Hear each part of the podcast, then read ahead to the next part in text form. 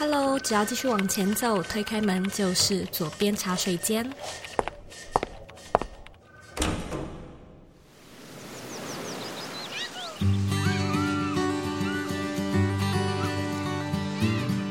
你现在在收听的是左边茶水间第两百三十一集。欢迎你呢来到茶水间的年度企划女力专题。女力专题呢是配合 Woman Power 女力学院的招生，集结了不同面向的女性精神和故事来跟你分享。去年呢，我们采访了六位女力代表，分享了内在、直觉、风格、行动、感受和吸引力这几个不同的主题。那今年呢，我们也邀请到几位优秀的来宾，来跟你分享他们在创业和人生上的启发跟历程。Woman Power 女力学院是目前台湾首创最大专为女性设计的自我成长学院，帮助打造女性社群，找到志同道合、一起学习和进步的伙伴。他们的课程的设计呢是一年制的，在这一年当中呢，你就会像是去上学一样，能够学到 Business Life。Coaching 和 Career 四大核心面向内容呢，包含十二种不同主题，四十八堂线上课程，十多场如唐凤、吴淡如等知名大师的讲座，六大活动社团，例如像是运动、理财、社交、艺术，以及超过五百多堂的音频课程，让你每一天呢都有得学习。这么丰富跟精彩的内容是非常难得的，而且真的有口皆碑。像我自己呢，有许多学生。甚至是我自己私下认识的朋友都有参加女力学院，那每一个人呢都对学院的评价好评不断。我自己呢也是四月的讲师群之一，专门呢讲生活设计 （design thinking） 这个主题。女力学院呢是每年只开放入学一次的封闭式学院。二零二三年度的招生呢，只会到一月八号就截止喽。那之后就不会再接受中途的加入，所以错过就是要再等一年。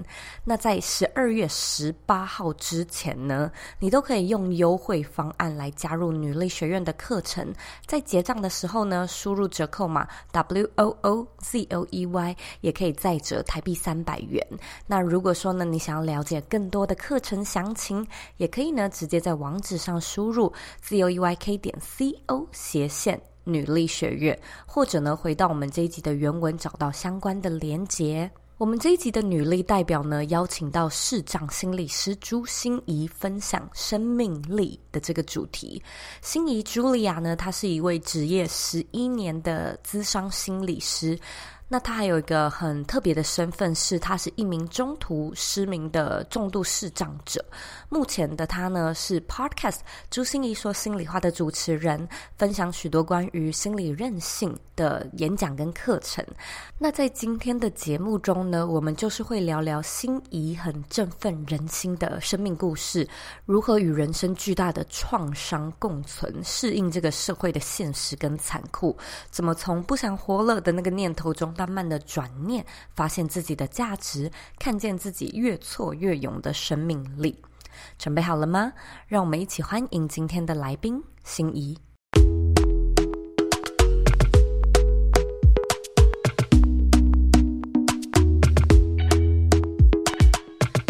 非常荣幸能够邀请到朱心仪心理师来到左边茶水间。其实心仪的身份非常的特别啊，老实说，在大概两个月前吧，其实我必须要先自首，我没有就是不认识心仪老师。那是有一天，就是心仪老师寄了一封信到我们的信箱里面，我那时候看了一下，然后他也介绍一下他自己，还有他的故事，我就觉得他的故事非常的。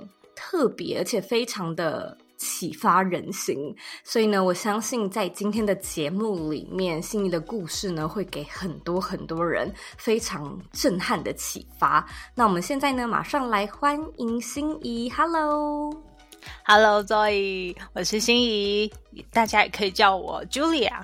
我其实能够感觉得出来，心仪你是一个其实蛮有正能量。听起来也蛮乐观，嗯，然后我也感觉出来，就是你是一个蛮有野心的人，可能在事业、工作，甚至是生活上面。嗯嗯。不过你刚才有说到你是台湾第一位就是重度视障的咨商师嘛？嗯。我在想，听众可能跟我都一样，就是我们都很好奇过去这段失明的过程。因为我自己有查资料，你不是一开始的时候就失明，嗯、你是在青春期的时候，应该是曾经有脑瘤或者是脑炎，嗯、而后来就是引发的失明的情况。然后也想要听你聊聊看这段故事。嗯嗯嗯，这应该是我为什么后来成为一个心理师最大的原因吧。就是以前的我，十五岁在失明之前的我，哈，眼睛看得到，但是真的是目中无人，就是有看到跟没看到是一样的。哦，真的吗？对，我以前都说我的绰号叫孔雀公主，就是趾高气扬的一个女生，什么都很优秀，嗯、然后都不把人放在眼里。对，反而是当我看不到这个世界的时候，嗯、我才真的看到了人呢。然后我才真的看到了我的心和别人的心。嗯、对我来说是一个非常重要的转折点。那能不能够聊聊那个时候是它是一夕之间，你突然之间看不到，还是慢慢的看不到？哎，老实说，看不到这件事情是慢慢的。可是你说脑瘤这件事情，我也搞不清楚，它是快快的还是慢慢的。因为当我发现的时候，就是因为我的右耳是听不到了，然后我就去耳鼻喉科，哦、突然对，嗯，嗯，做了很多检查，然后在检查的过程中，医生就跟我讲说没有问题，为什么你说你看不到了？从那时候开始，我才、嗯、对越来越感觉自己的身体也变得很怪，比如说我开始会控制不住我的身体的平衡，我就会左摇右晃，然后不停的去撞车。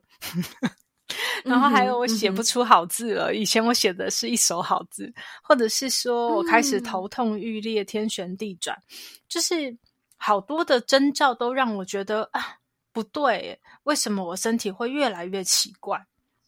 那那时候我才去做大大小小的检查，嗯、然后最后才检查到脑子里，发现我长了一颗八公分的脑瘤，然后压在脑子里。嗯。嗯，所以那时候真的就很想说，以为啊，就开个刀啊，把瘤取出来，我又可以恢复成我以前的孔雀公主。可是，就真的事情就没那么好，所以我一共休学了两年，嗯、开了四次刀，出了两次国，然后最后才把我的小命捡回来。但是我的身上就非常多的损失，嗯、比如说我的眼睛，右眼是完全看不到。左眼还有一点点光，还有色块。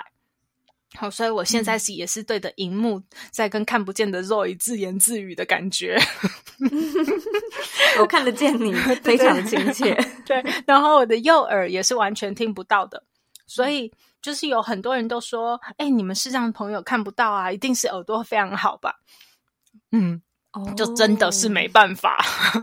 对，所以很多时候我的辨别方向是很有困难的，因为我的眼睛和耳朵都帮不上忙，所以我在整个行动上啊，嗯、或是跟人沟通，有时候要分辨那个声音的来源，都是比较辛苦。然后我的右半边的身体，呃，我不知道 Zoe 现在看到的我怎么样，可是一开始出院的时候，它真的就像半边中风，我的右半边它是塌陷的。包括我的颜面神经、嗯、我的手、我的脚都是不太灵活的。我经过就水疗、电疗、复健治疗，反正你可以想象的针灸什么什么都做。我也自己很努力的复健和运动，嗯、所以我前年才完成了连续九天的铁马环岛。哇，对，现到现在每一周都要至少路跑四公里以上。哦，哎、欸，很长哎、欸。对对对，训练我的腿。连我都没有路跑四公里了。好罪恶 啊！这样子才可以站讲台站得久，要不然就很容易软脚。你知道，其实我我高中的时候有一位同学，嗯、他跟你的状况一模一样，嗯、他也是脑瘤，啊、然后他的脑瘤的那块瘤也压在视觉神经上，所以他就是也有面临，嗯、如果他要把脑瘤取出来，那他就会失明，好像就是一定会动到的意思啦。所以他也挣扎了很久很久，嗯嗯嗯呃，也做过化疗，不过后来那位同学他就是手术没有成功，所以他是离开的。就我还记得我高中的时候，嗯、我们我们整个班上全部的人都还有去就是参加他的葬仪式这样子。所以其实我觉得这件事情，嗯、他好像真的比我们一般人想的还要更加的，就离我们都很近。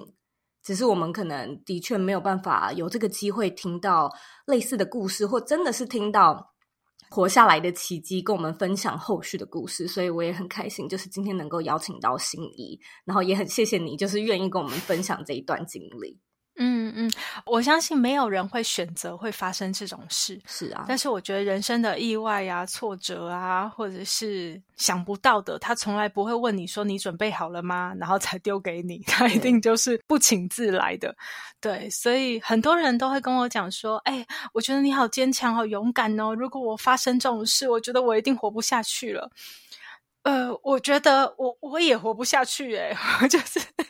我也觉得我活不下去。可是，如果你就是碰到了，你就是遇到了，嗯、就是遭遇了，嗯，我觉得人会努力找到出口的。嗯，我也很好奇这一段，嗯、因为我觉得你天生就失明，跟你后天才失明是完完全全不一样的事情。你又是在青春期的那个，就是正要起飞，然后学业成绩也超好，嗯、就像你说的那段时间失明，我相信一定是。跌落谷底的那个时候，你自己可不可以分享一下，大约花了多少的时间，才可以说是比较敞开心胸的去面对跟接受自己呢？嗯，Zoe，你知道你问的问题好有深度，因为大部分的人也很想要听我是怎么样走出人生的黑暗，让生命重见光明的过程。对，可是大部分的人的用语都是用走出来，嗯，可是 Zoe 刚才是说敞开心胸哦，去接受这件事情。对，这是一个很不一样的感觉哦。嗯、就是说，走出来就表示我们好像有个隧道，然后我们走出来了，就毕业了什么的。可是我觉得比较是共存吧，对不对？对，没错，就是他其实没有一个走出来，对啊，没有一个这样子的转折点或转泪点。可是。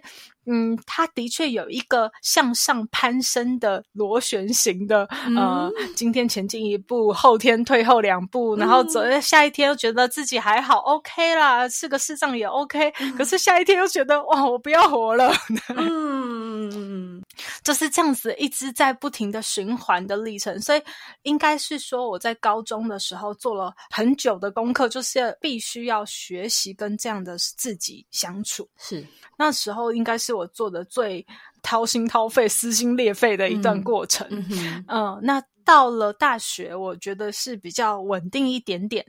但是研究所了以后，别人都觉得，哎，看起来我还蛮能跟我的视障相处的啊，我还蛮接受我的视障，而且我很能够跟别人说要怎么协助我，或者是我很坦然的说我的需求。嗯，对。可是就连这些时候。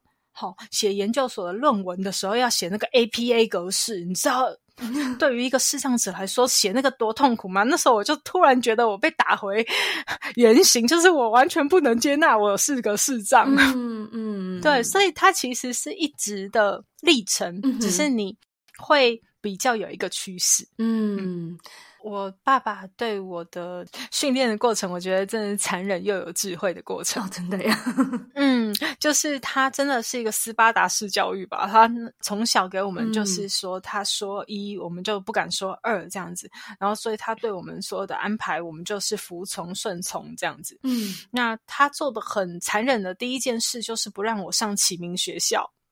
哦，他就是要我跟一般同学一起相处，他不让我跟。同样都是视障的朋友一起在一起，因为他说我迟早也是要面临一般人的社会，为什么我要去先把自己封闭起来？嗯、对，所以他第一件事就是要把我丢到一般人的环境里，我就觉得啊，天哪，我不能活了这样。嗯哼嗯哼。第二件事情就是他把那个家搬到了车水马龙的忠孝东路上。嗯嗯，就是他逼着我要拿出手杖，然后要自己学走路，在这么忙的街道上啊。对，就是就是在那么忙的街道上，我不拿出来就肯定寸步难行。是是，所以他完全没有想把我。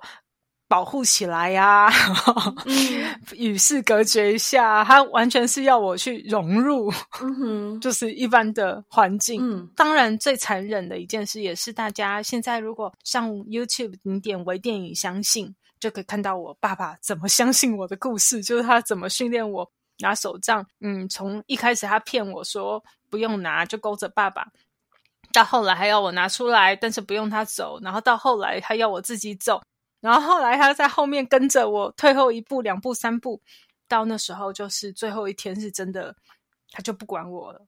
嗯，那那天在大马路上，我就自己摔了一个大狗吃屎。嗯，然后我就觉得超级超级无地自容的，嗯，我就羞愤交加的跑进我的教室，然后我同学就来跟我打招呼，然后他就说：“哎，你爸送你来哦，你今天那么早来。”嗯，我就大声的骂说：“不可能，他不会再送我来了，他以后都是我自己 自己一个人来。”我同学又说啊，可是我刚才才在校门口看到你爸。嗯，你知道那时候当下我就是崩溃了，大哭。他就是看着你走，但是他也不帮你。对，嗯、对。我怎么会有这种爸爸？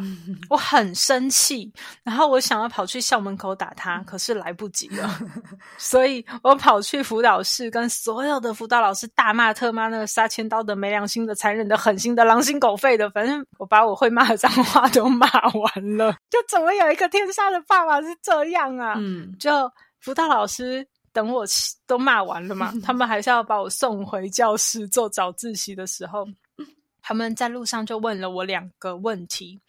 第一个问题，他们问我说：“心怡，你可以想象吗？你爸爸那时候看着你摔倒，但是要忍住自己不能去救你的心情。”嗯，你知道，当辅导老师一问我那句话的时候，马上想到，我不知道 Zoe 这个年代你有没有看过这个文章，就是朱自清的《背影》哦，我知道。嗯，嗯对，就国文课本上说那个。抱着橘子的爸爸的背影，嗯、我我那时候就突然想到说，对，我爸爸看着我的背影摔倒，嗯，但是他他又不能来帮我，我不知道他是什么感觉，嗯，所以那时候我就觉得，嗯，好吧，就是我觉得他一定比我还痛吧，嗯、稍微小小的气消，对对对对，然后第二句老师就问我说：“那心仪，你那么聪明，你知道你爸爸为什么要这么做吗？”嗯。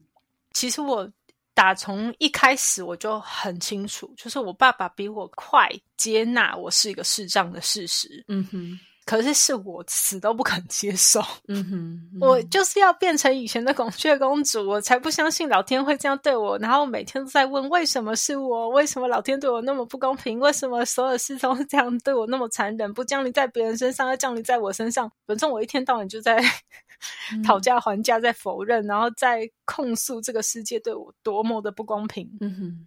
我那时候就很清楚，因为我爸爸不可能骂我，他不是用骂的人，他是用行动的人。嗯哼，他用他的行动来告诉我一件事，就是你要认了，你就是个市长了。嗯，你一定要先接纳自己，你才可能有未来，你才可能拿起你的手杖，然后继续走接下来的路。嗯，要不然你就只会一直卡在这里。嗯，所以。我后来不是一帆风顺哦，大家还知道，就是我还是说那个前进一步，退后两步的历程。可是从那一刻，我懂了一件事，就是我真的可以继续埋怨这个世界对我多么的不公平，但是结果呢？结果是没有一个人会被影响，除了我自己，还有看着我爱我的那些人。嗯，你知道我们在嗯，就是正式访谈之前，我们有闲聊了一下嘛？我记得你说了一句话，让我非常的感动，嗯、就是你说你要让每一个人他的心都强大起来，你说这是你的使命。我也很好奇，因为你刚才有提到说，可能就是因为失明的这段过程启发你看见别人的需求，看见自己的需求，然后最后想要当心理师。我觉得就是从自己生命中的故事去接受自己是一回事，但是呢，从这里走到以心理师为志向，我觉得它又是另外一段不同的故事了。嗯，我想要先聊聊的是，嗯嗯嗯，你觉得你是从什么时候开始有这种？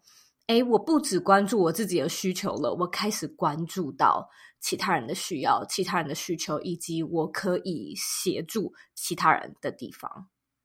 我之所以会开始想要踏上这条路，很大的原因是因为我这样的特殊身份，嗯，我需要常常上台做一些视障的特教演习。嗯，然后宣导跟大家讲说，哎，你们可以怎么协助视障朋友？哦，那、嗯、我也需要常常说我的故事，让别人理解说，哦，一个视障生可能他的心里是有这样这样这样的状态哦。嗯，好，所以这些都是我高中的时候我就会被特教老师邀请，常常要去做的事。嗯哼，我那时候就发现说，站上讲台，然后去分享我自己的故事。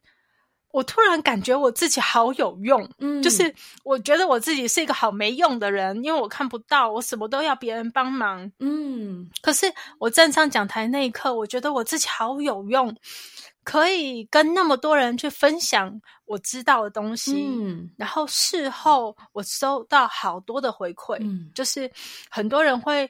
听完我的故事啊，就会开始哭啊，然后跟我讲很多他的内心话啊。嗯、会有很多人说被我激励啊，很多人会跟我讲说：“哎呀，我发现我的苦根本不算什么嘛。”然后或者是有人就会觉得：“哎呀，我也有这种孤单的感觉啊。嗯”就是我发现，当我做完这样的一些。讲座的时候，我的内心是满满的幸福感，觉得自己在发光。嗯、对，觉得我可以做些什么的那种贡献感。嗯哼，嗯哼，所以这应该是我一开始会想要助人的一个最初的起点。嗯、对，那至于我可以分享我的生命，当然我可以分享我的故事。可是越到后来，我大学是念特教，嗯，研究所念了心理辅导。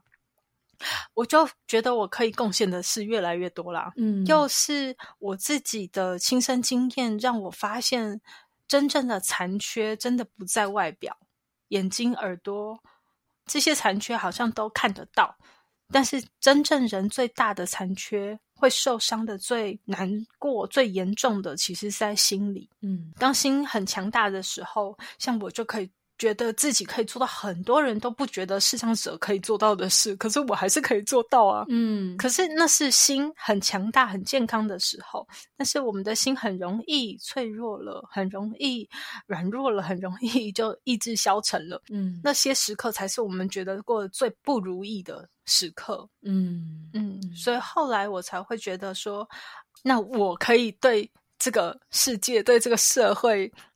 还能有什么贡献？嗯、当然就结合我所有的东西，我的生命、我的特教、我的心理，所有的专业串在一起。嗯，就是我想要让大家的心理都变得更强大。我觉得你真的超级无敌勇敢的一点是，因为你那时候也有跟我们讲说，当然成为心理师这条路也很不容易。然后你甚至是就是一从这个呃学系毕业。你就失业了，因为很难找到 咨商师的工作。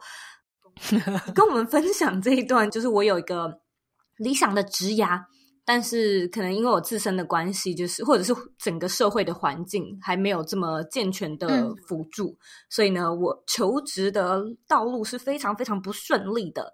你是怎么样，就是关关难过关关过的呢？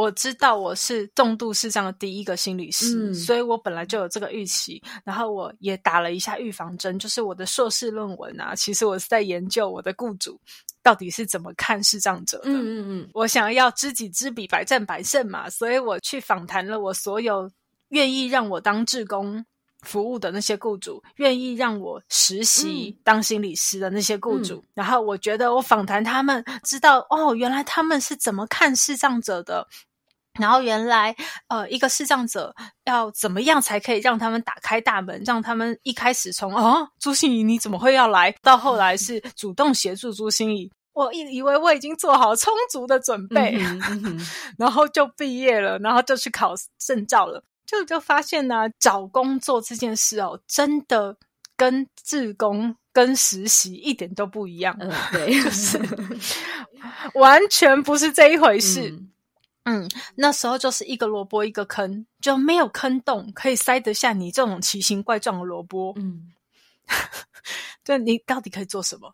你可以做我们的新会推广，你可以做行政，你可以做表格的撰写，你可以怎么样吗？我根本。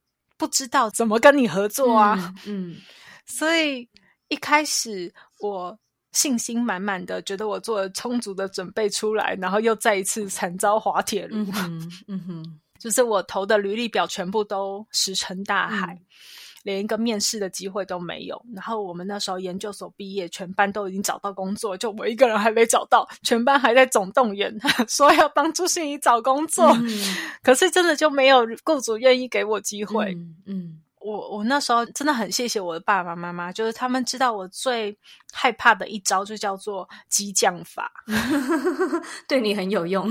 哎、欸，真的，我爸妈都对我蛮残忍的，我觉得很残忍才训练得出 一个勇敢的女儿。我那时候跟我妈抱怨说：“哎呀，人家电话客服啊，人家高考啊都有视障生保障名额嘛，人家街头艺人啊都可以做，对不对？然后为什么都没有视障心理师？”嗯。然后那时候我妈就很冷冷的跟我讲说：“啊，你不是也很会考试，你就要去考嘛！啊，你高考我想考个几次也就一定会过关啊，你就是当个公务人员就好啦。”嗯，然后我就说：“我不要，我都念了这么久的心理了，我就是要当视障心理师。嗯”然后我妈就说：“那是你自己说的，那你不要在那边抱怨啊，你要想一想要怎么做啊。”嗯。我就觉得，我真的是有这一群家人，就是 很会刺激我。这样，我当场就真的知道一件事，就叫我中计了，嗯、就 我又中计了。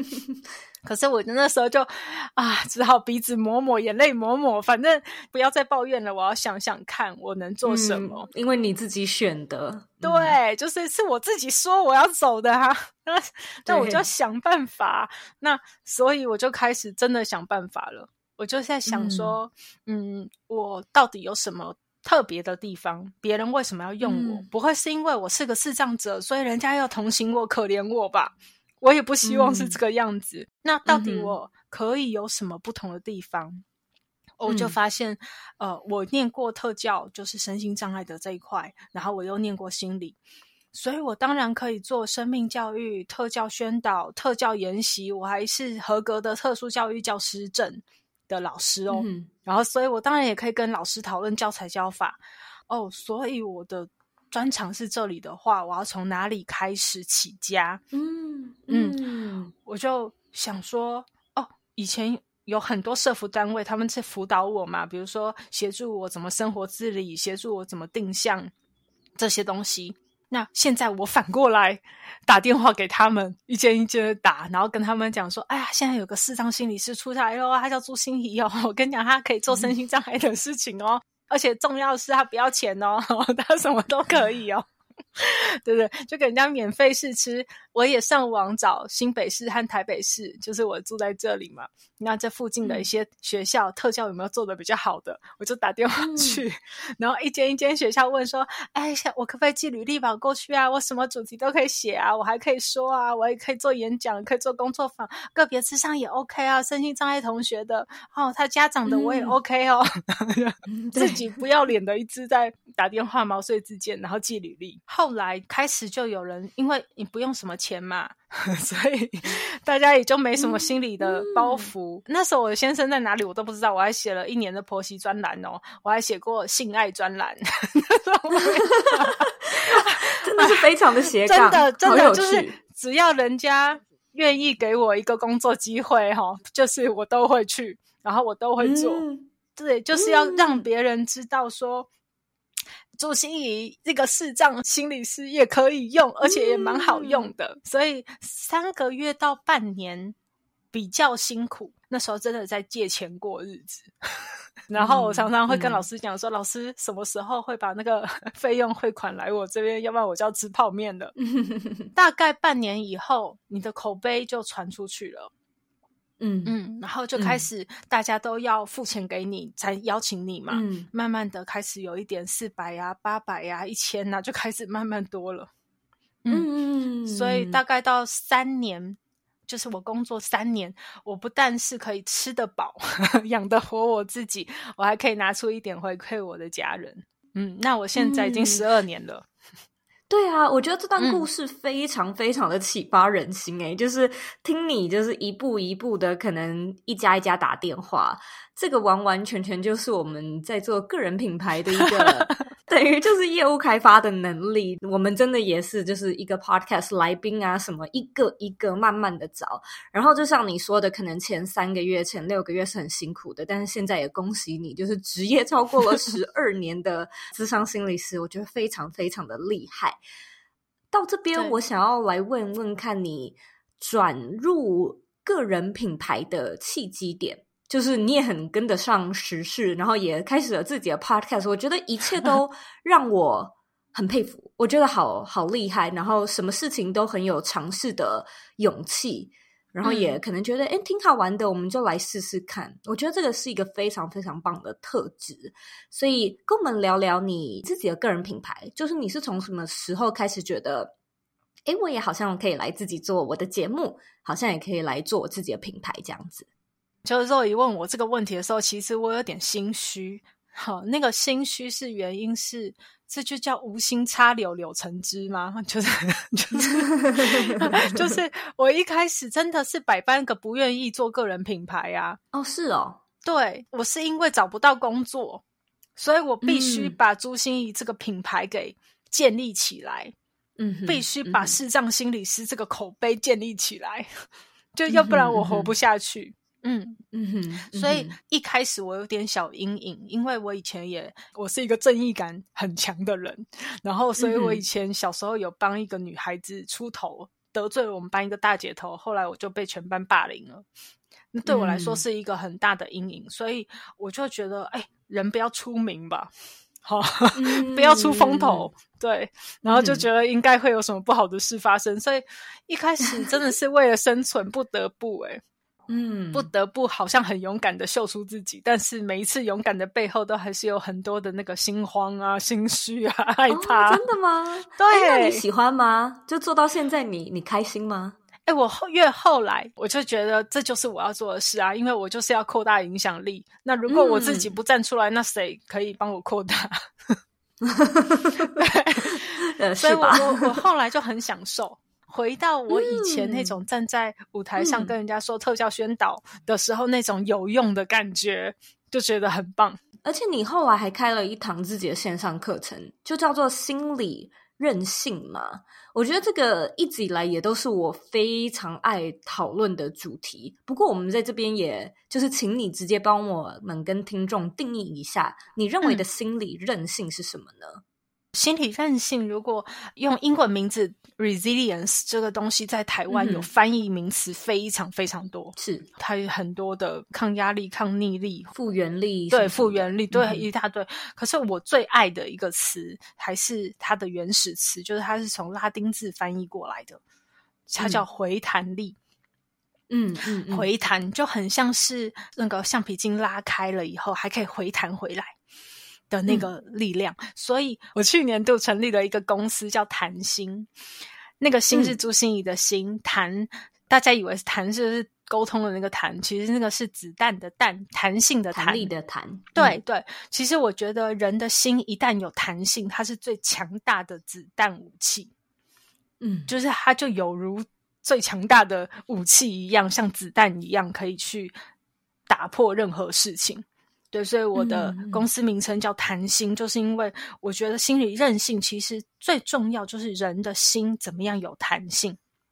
嗯，我喜欢用回弹力的这个概念，就是因为就像我说的，人生意外挫折从来不会管你准备好了没，它就来了。嗯，那可是遇到了这些事情，我们怎么样不但不会被它压垮，而且我们还能弹回来，甚至还能弹得更高。嗯。变得更好的自己，那就是回弹力最重要的概念。嗯、那嗯，它里面很大的要素，我就是在协助大家做这件事，就是人的心怎么样有弹性。嗯，有好多个面向哦，比如说人的心要有敞开和关闭两个面向，嗯、好，然后要有坚强、坚硬和柔软两个面向。嗯哼，然后也要很能掌控，但是又要顺势而为，嗯。的面相，嗯哼，然后又要有可以直球对决，又可以转身的面相，嗯哼，嗯哼，所以人的心可以这么有弹性的时候，他就可以去面对很多挑战。而我们现在这个时代，我们叫 VOCA 时代嘛，嗯，就是一个非常变动。波动多变难预测的时代，嗯，我觉得真的只有训练我们自己的心，能够去以不变应万变，嗯，才有办法穿越。嗯。嗯，我非常非常的认同。我在这里很好奇，其实我相信很多听众就是今天听完心仪的故事，可能当下只会觉得说，哇，这个人就是好坚强，或者是好勇敢。但我想要听听你自己怎么说，就是你有没有觉得，有没有几个你自己的特质，或者是心态好了，嗯、就是不断帮你在你追梦的这条路上助你一臂之力的呢？如果你说这个的话，我觉得就是回归到心理韧性里面最核心的一个东西，就是你的心绝对不能死掉。嗯、我觉得，嗯。呃，我的心就是很不服输，所以你看，我爸爸放手就是让我跌了那一跤，却让我学会了；我妈妈这样激将法，却让我弹起来了。就是我觉得没有死掉的心，嗯、那个不服输的态度吧。就是我也不想败给我的视障，嗯、也不想败给我的被拒绝心理师的失业，嗯、我也不想败给别人质疑我说，呃，其实很多人大家。问我第一个问题都是：哎，看不见可以做心理咨商吗？这样哦，我觉得看不见完完全全可以做心理咨商。哎呦，我觉得超适合，所以你就没有问我这个问题。对，对就是我完全觉得毫无违和，真的哈、哦。所以很多人都会问我这一件事啊，就是我也不想输给这件事，因为很多人觉得看不见不能做。其实美国这边有一个很流行的心理咨商的方式，是你看不见你的客户，你看不见对方啊。对对，他们好像是觉得说这个有一种一层的隐私，不然就是可能这里流行的一种派别还是怎么样的，所以你可能会是在幕帘子的后面，你从头到尾也看不见这位心理师，所以这是有的。哇，我好想了解哦！听说的，不过好像可以查一下。好，好，好，哦，我好好好兴奋哦！我觉得今天跟你真的是聊得非常非常的开心，我真的很喜欢你的 energy，然后也觉得你在做的事情还有启发他人，嗯，无论是就是你分享的故事，或者是你的 podcast，我都很期待，就是未来呢可以听到你继续的分享。那现在呢，嗯嗯，我要来问你最后一个问题，嗯。你认为的理想生活是什么呢？我真的会想到就是那个诶七十岁嘛，从心所欲不逾矩的那句话。嗯、我觉得从心所欲不逾矩，大概就是我真的想要过的生活。从心那颗心到底想要什么？嗯、大家刚才一路上听我的分享，就会知道我想要冒险，我想要挑战。好，我想要新鲜感，嗯、我想要刺激，我想要被爱，也想要爱人，我想要能够得到东西，嗯、也想要付出，也喜欢贡献。嗯、对，所以可能这些就是我从心所欲。我希望我都能一直这样下去。你觉得你现在可以说是在过自己的理想生活吗？呃，我觉得现在算。我虽然算，嗯、只是我还是有一些我自己的框线。比如说，我最近就因为视障的关系，嗯、然后我就好羡慕其他讲师，你们可以很快速的看书，然后还可以在上面用便利贴做笔记，嗯、然后还可以标签。哇塞，我看书我都不知道怎么看，我要从从头听到尾，然后我没办法跳标题，嗯、没办法做记号，我就会觉得，就是我到目前。还有感觉到那种限制，嗯、可是我希望有一天我的从心所欲是说，嗯、我没有这样也很好，我怎么样都很好。嗯、我相信那一天一定会到来的，祝福你，谢谢 Zoe。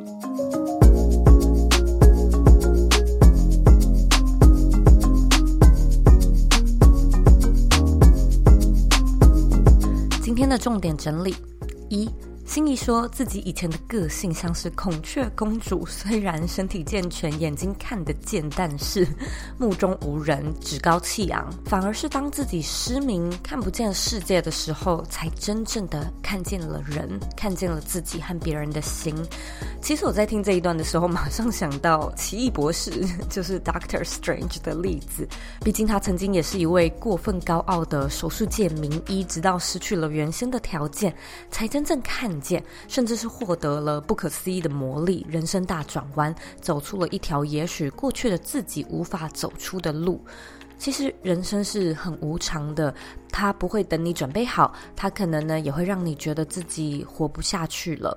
但是心仪说呢，如果你遭遇了，你就是遭遇了。那人呢其实是会努力寻找出口的，学会呢跟自己友好、愉快的相处下去，以及相信自己的生命力。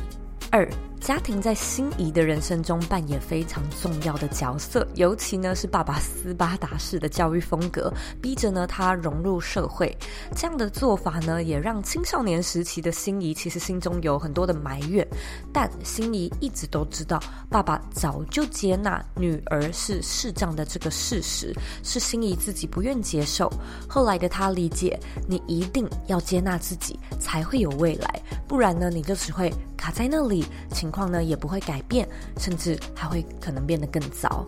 三，心仪提到，我们真正的残缺不在外表，因为受伤最严重的永远是心理。如果心理强大，就能够做到很多事情，但心很脆弱，很容易受伤。而容易受伤的心，通常会是比较没有弹性的心。一颗心呢，通常要同时敞开，同时关闭，同时柔软又坚毅，又可以有所掌控，但是又能够顺势而为。你的心呢，如果可以这么的弹性，这么的柔。软就可以面对不同的挑战，因此呢，心理韧性就是所谓的 resilience 回弹力，一直呢都是心仪很热衷的主题。提到自己的超能力，心仪也说，没有死掉的心就是他的超能力。只要呢我们的心一死，就算活着也没有生气。但如果呢我们都能够带着一颗有韧性、坚毅又炙热的心，面对各种人生丢来的课题。相信就能够活得更有生命力。非常感谢你今天的收听。其实，在跟心仪录音的过程，我们一直都有开视讯，那所以我都是看得到心仪的。这就一直让我默默的在想说，我看得见他，但是他看不见我。这。该怎么说呢？这是一种什么样的感觉？所以一边录这一集，甚至是录完之后再剪辑这一集，都让我的内心跟眼眶有一种酸酸，就是酸楚的感觉。可是我觉得这种感觉完全不是出自于可怜或者是同情，反而是一种敬佩吧。就是真的很敬佩跟很感动，尤其是在跟心仪聊天的过程中，会觉得他还蛮好笑的，就是蛮大方，而且很乐观。他既热情又幽默，所以呢，这真的是会让你觉得哇，一定是内心很强大的人才能够由内而外的散发这种魅力。那这种魅力呢，其实我就是称它为生命力。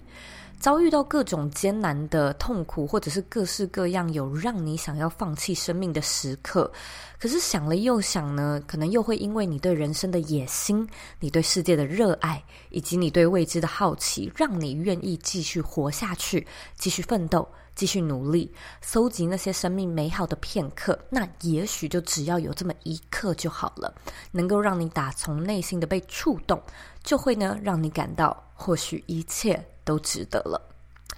这一系列的节目呢，是我特别为女力学院制作的女力专题企划。那假设呢，你对这一集的主题感兴趣，女力学院呢也有不同的专业导师在教授自我觉察、了解自己、自信提升等课程。加入女力学院，在未来的一年呢，都可以获得更全方位的学习哦。